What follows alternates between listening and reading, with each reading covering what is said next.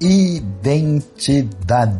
Deuteronômio 22:5, mostrando a referência concreta da identidade criada por Deus entre homem e mulher, diz que o homem não deveria usar roupa de mulher, nem mulher usar roupa de homem, nos contextos festivos do antigo Oriente Próximo. Essa realidade é tão importante porque, em primeiro lugar, quando você vê quem você é, isso está fundamentado na sua biologia e está ligado à sua aceitação de si mesmo e a caminhar na sua vida em função da missão que está ligado a quem você é de verdade. O caminho da verdade, que inclusive acompanha a felicidade, está baseado na sua própria identidade.